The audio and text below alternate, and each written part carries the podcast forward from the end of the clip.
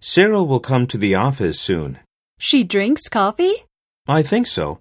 Please give her a cup of coffee when she arrives. They said that Amat Zoo was fantastic. We will go to the zoo today then? Yes.